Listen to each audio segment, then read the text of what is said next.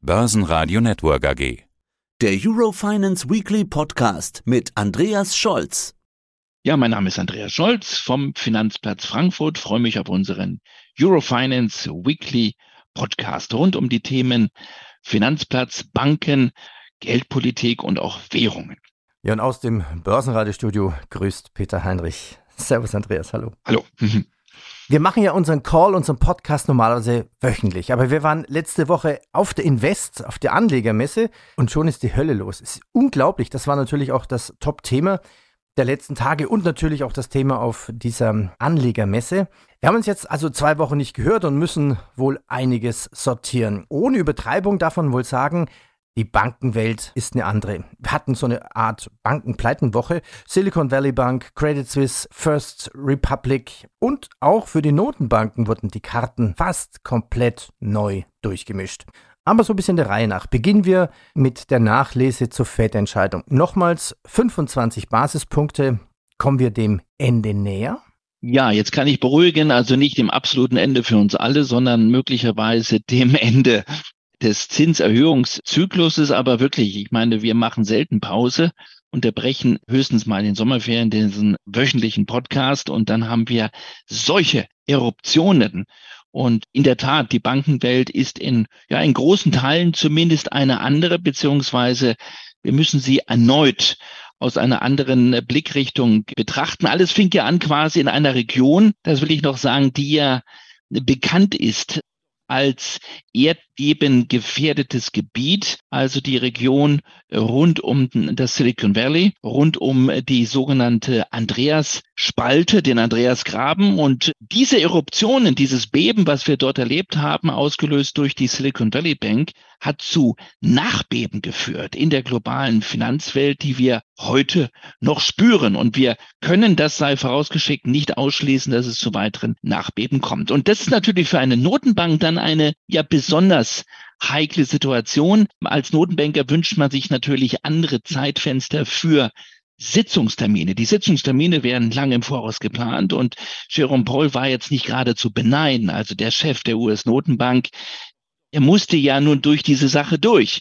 Und ihm war anzumerken, auch auf der Pressekonferenz, dass dieser Mann in gewisser Weise hin und her gerissen war. Also heikler, dramatischer hätte das Timing für die Sitzung der US-Notenbank nicht sein können viele regionale Banken in den Vereinigten Staaten in gewisser Weise in Schräglage, dann sozusagen diesen großen Knall aus Zürich gerade erlebt, miterlebt, dazu kommen wir später noch, und die Gesamtsituation im Blick, dass die Inflation weiterhin deutlich über den Zielwerten ist. Er hat sich letztlich ganz gut durchmanövriert durch diese Situation.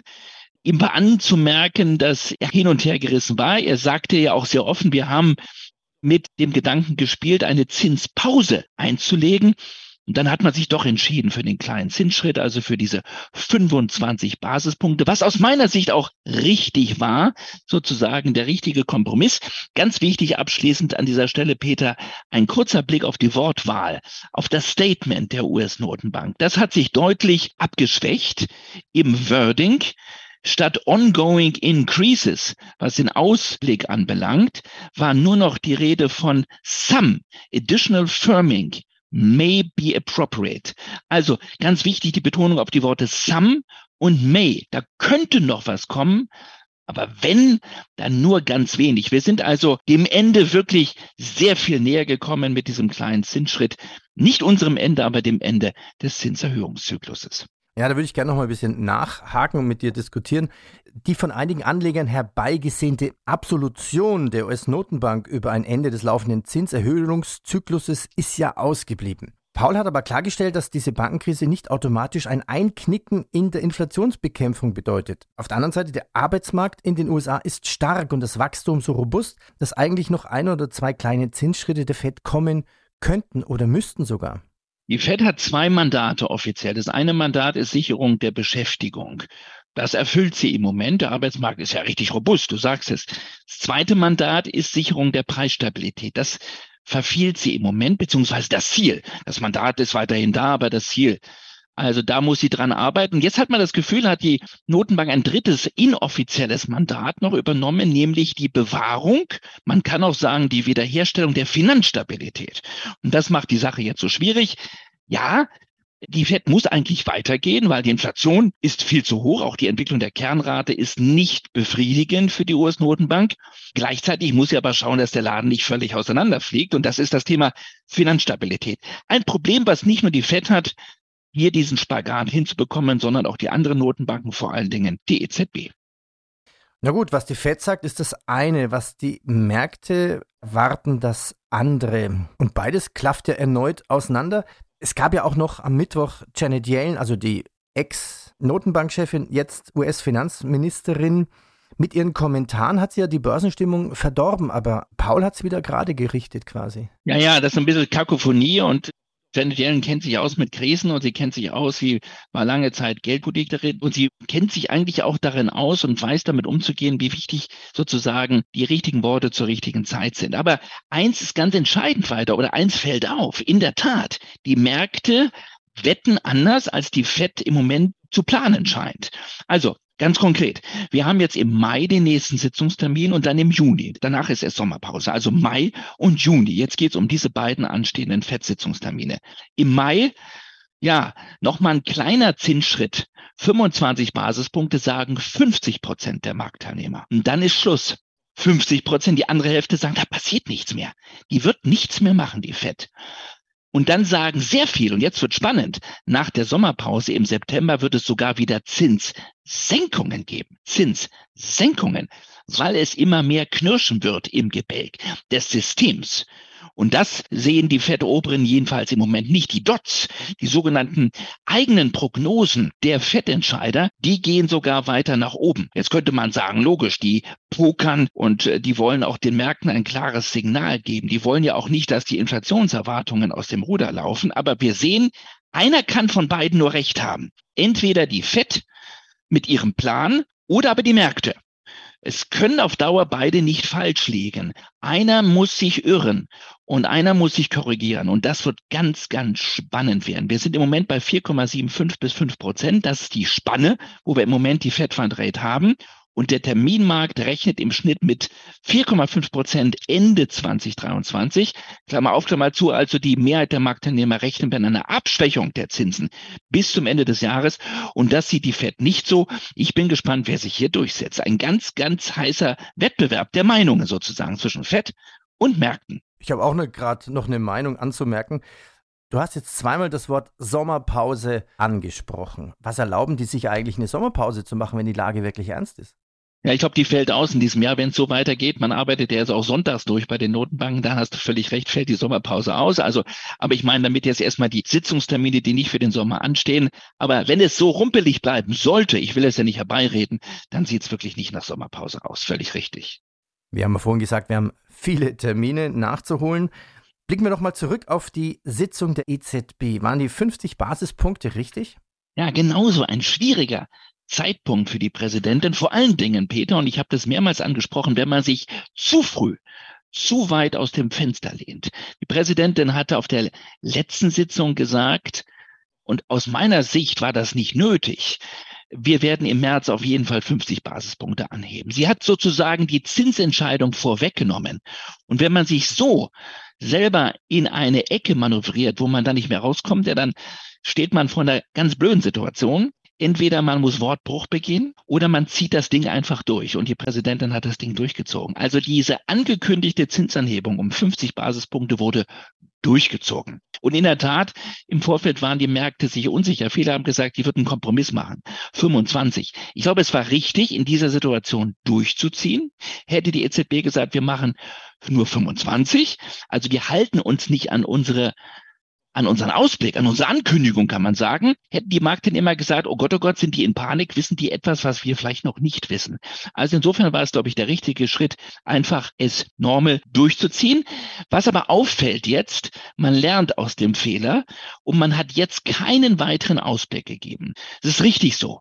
Die EZB fährt in dieser schwierigen Gemengelage auf Sicht und das Motto lautet ab jetzt, wir entscheiden von Sitzung zu Sitzung Und deswegen gibt es nicht mehr dieses, ich hasse das Wort, Forward-Looking Guidance. Keine weiteren Ausblicke mehr, sondern wirklich in einer solchen Situation ist es auf Sichtfahren deutlich ratsamer.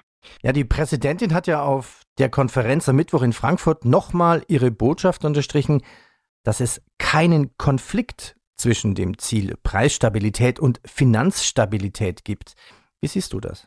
Also das war eine spannende Sache. Einmal im Jahr findet die sogenannte ECB and its Watchers Konferenz statt. Da treffen sich die Policymaker, also die Entscheider der EZB. Die Präsidentin hält die Präsidentengrüße oder die Präsidentinnengrüße und danach spricht auch Philip Lane und so weiter. Sehr, sehr interessant. Und im Auditorium sitzen die Chefökonomen, die Volkswirte, also die Watcher, die Beobachter. Und dann wird heftig diskutiert. Also tolles Timing für den Veranstalter, Professor Volker Wieland, der das sehr gut organisiert hat. In der Tat, die Botschaft wurde von ihr nochmal unterstrichen. Es gibt aus Sicht der Präsidentin keinen Kompromiss zwischen der Zielerreichung einerseits die Preise wieder in Ordnung zu bringen, die Inflation zu bekämpfen und die Finanzstabilität zu wahren. Sie sprach mehrmals auch auf der Pressekonferenz zuvor von einem, da gibt es keinen Trade-off. Also, sie sagt, wir werden weiterhin die Inflation bekämpfen und wir sind noch nicht am Ziel. Und wir werden gleichzeitig dafür Sorge tragen, dass die Finanzstabilität gewahrt bleibt. Und das ist eine, ja, eine gefährliche Botschaft. Sie hat recht. Es darf hier keinen Kompromiss geben. Aber es ist ein Drahtseilakt. Aus meiner Sicht ein absoluter Drahtseilakt, ein wackeliger, das hinzubekommen. Auf lange Sicht hat sie recht. Auf kurze Sicht kann es hier ganz schön hin und her wackeln. Und da gibt es auch auf kurze Sicht oder kann es einen Zielkonflikt geben. Präsidentin flüchtet sich in folgendes Argument. Sie sagt, wir haben eine sogenannte Toolbox. Ich würde es nennen einen Instrumentekasten oder vielleicht auch einen Zauberkasten. Wir lassen keinen da reingucken. Aber in diesem Zauberkasten, in dieser Toolbox haben wir genug Instrumente, genug Möglichkeiten, um das Banken- und Finanzsystem zu stabilisieren. Sie hält den Marktteilnehmern sozusagen diesen Zauberkasten hin und sagt, hier, noch ist der Deckel drauf aber wartet ab. Wir können reagieren. Das ist in gewisser Weise ein Poker. Das ist ein Poker. Die EZB spielt sozusagen mit Möglichkeiten. Ich weiß nicht, was da drin ist, aber sie bemüht sich sozusagen mit einer Kommunikation, sich da raus zu manövrieren, weiß aber im Inneren, das ist ein, das ist ein Drahtseilakt, das ist wirklich ein Poker, der kann auch nach hinten losgehen. Im Moment flüchtet sie sich so mit, mit dem Blick, mit dem Hinweis auf den Zauberkasten, auf die Toolbox. Mal schauen, ob sie irgendwann den Deckel wirklich aufmachen muss und den Markt dann immer auch noch zeigen muss, was da drin ist. Soweit sind wir im Moment noch nicht. Ganz, ganz spannend. Ja, und jetzt müssen wir natürlich noch über den Rettungswumms in Zürich sprechen. Also aus meiner Sicht natürlich ein Totalversagen der Kommunikation. Es fing schon mit der saudischen Nationalbank an. Bevor wir zu deiner Einschätzung kommen, die UBS, also das Monster mit der übernommenen Zombie Credit Suisse, wenn die mal in Schieflage gerät, dann hat die ganze Schweiz inklusive der Schweizer Notenbank nicht ausreichend Geld, um die UBS und dann uns zu retten. Und die UBS musste ja auch 2008 schon mal gerettet werden. Also ich halte das für recht kritisch. Jetzt bin ich mal auf deine Einschätzung gespannt. Ja, too big to rescue. Also ich würde sagen, zu groß, völlig richtig, um das Ding noch zu retten. Denn man muss jetzt mal sich vorstellen, mit einer Summe von rund fünf Billionen US-Dollar an verwaltetem Kundenvermögen, das wird sich noch ein bisschen verschieben, ist man doppelt, doppelt so gewichtig wie die gesamte Schweizer Volkswirtschaft. Also hier hat ein, ja, ein, ein großes Bankhaus, was ich vorher noch nicht als Monster bezeichnet hätte, einen Zombie übernommen und könnte jetzt aber zu einem wirklichen Monster werden. Da gebe ich dir in gewisser Weise recht. Was wir erlebt haben, ist Wirtschaftsgeschichte an diesem Sonntagnachmittag vor fünf Tagen, also vor einer knappen Woche. Nach 167 Jahren verschwindet von jetzt auf gleich die Credit Suisse, eine der 30 global systemrelevantesten Banken. Und der Rivale, und jetzt kommt es, der Rivale am Paradeplatz, die UBS, macht ein Schnäppchen, ein absolutes Schnäppchen. Es ist eine Demütigung, eine Demütigung unter feinsten Leuten, in feinsten Kreisen in Zürich am Paradeplatz. Drei Milliarden Euro, um es nochmal zu sagen, es waren ja noch nicht mal 60 Prozent des Börsenwertes vom Freitag, also ein Top-Deal für Ralph Hamas, den ehemaligen Chef der ING, ein Cowboy, ich kenne ihn persönlich, also ein, ich will ihn nicht als Zocker bezeichnen, ein Stratege, der hier Wirtschaftsgeschichte mit seinem Verwaltungsratspräsidenten geschrieben hat. Also für die UBS ein ein perfekter Deal, ein schlechter Deal für den Steuerzahler und natürlich für die Gläubiger und für die Anteilseigner der äh, Credit Suisse. Und ein Krimi und eine Geschichte, die sich völlig gedreht hat und, und zwar um 180 Grad, denn vor 15 Jahren in der letzten großen Finanzkrise musste genau diese UBS ja vom Staat gerettet werden, weil sie eigentlich pleite war.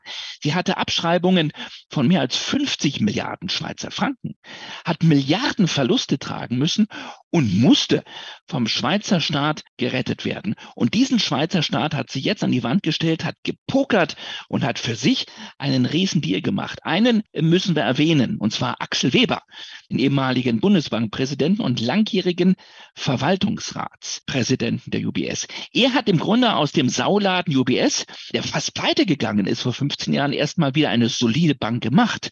Er hat einen erfolgreichen Strategieschwenk hingelegt, die Investmentbank gestutzt und sich konzentriert auf das globale Vermögensverwaltungsgeschäft. Und das haben die Kollegen auf der anderen Straßenseite bei der Credit Suisse eben nicht gemacht in der gleichen Zeit. Das hat sozusagen die UBS gerettet, sie neu aufgestellt und jetzt in eine Position gebracht, den Rivalen zu schlucken. Die Konsequenz ist jetzt eine Riesenbank, die aus meiner Sicht in der Tat zu groß ist, um überhaupt noch gerettet zu werden. Und jetzt kommen wir ganz kurz zur Toolbox. Der Schweizer Staat, die Schweizer Notenbank, ja, sie musste tief in ihre Toolbox greifen. Und was war da drin? Geld. Liquiditätsspritzen, Milliardenspritzen. Also das nehmen wir zur Kenntnis. Notenbanken können im Gegensatz zu Geschäftsbanken nicht pleite gehen. Sie können auf so viel Geld zurückgreifen, wie man es sich nicht vorstellen kann und können mit Milliarden Finanzspritzen im Grunde genommen jeden rauskaufen. Aber irgendwann wird dann ähm, auch sozusagen das, was man versucht zu retten, vielleicht zu groß.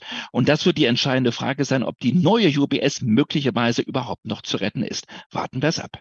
Ja, das hat viele spannende Aspekte. Also läuft's gut für die UBS, Gratulation, dann nimmt sie die Gewinne mit, läuft schief, da muss der Schweizer Staat oder die, die Notenbank her, oder? Ja, und ich glaube, sie ist auch dann wieder zu retten, weil die Notenbank kann beliebig Geld drucken, kann beliebig Geld schaffen. Auch eine SNB kann nicht pleite gehen. Sie könnte auch mit 100 Milliarden eine UBS rauskaufen. Das sind zwar unvorstellbare Größenordnungen, aber letztlich müssen wir an dieser Stelle konstatieren, mit Geld und mit der wundersamen Geldvermehrung kann man fast jeden Kandidaten irgendwie rauskaufen, der Probleme hat. Aber es sind mittlerweile Dimensionen, die einen schon nachdenklich machen. Und die zeigen auch, wie anfällig das Bankensystem ist. Und jetzt fragen sich die Märkte natürlich zu Recht, wenn so eine große Hausnummer kippt innerhalb von wenigen Stunden, Who's next? Welche Adresse könnte die nächste sein? Und das macht auch unseren Talk so spannend in der Zukunft. Ja, wir können uns da dann, glaube ich, nächste Woche gerne weiter unterhalten. Kommt der nächste Banken-Tsunami? Kommt es sogar aus Deutschland oder vielleicht sogar aus Italien? Meistens wurde Italien vorgeschoben in den letzten Jahren. Wenn es kracht, dann dort.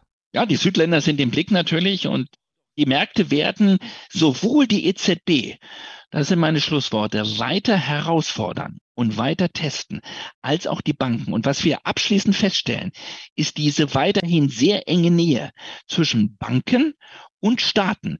Die Banken halten die Anleihen der Staaten. Wenn die Anleihenkurse sinken, gibt es Verluste, Milliardenverluste. Zunächst einmal Buchverluste, aber letztlich auch echte Verluste in den Banken. Und diese enge, aus meiner Sicht zu enge Verbindung zwischen Nationalstaaten, die hochverschuldet sind, mit ihren eigenen Banken, das ist ein Problem. Und hier kann, wenn ein Dominostein fällt, sofort auch eine Kettenreaktion passieren. Und die Märkte, die sogenannten Märkte, werden nicht nur mit Argusaugen sich das weiter anschauen, sondern sie werden sowohl die EZB als die Währungshüterin über allem, als die Notenbank des Eurosystems weiter herausfordern, als auch die einzelnen Teile dieser Kette. Dieser Wettbewerb, dieser Kampf, der wird weitergehen. Ganz klar. Das sind die freien Märkte.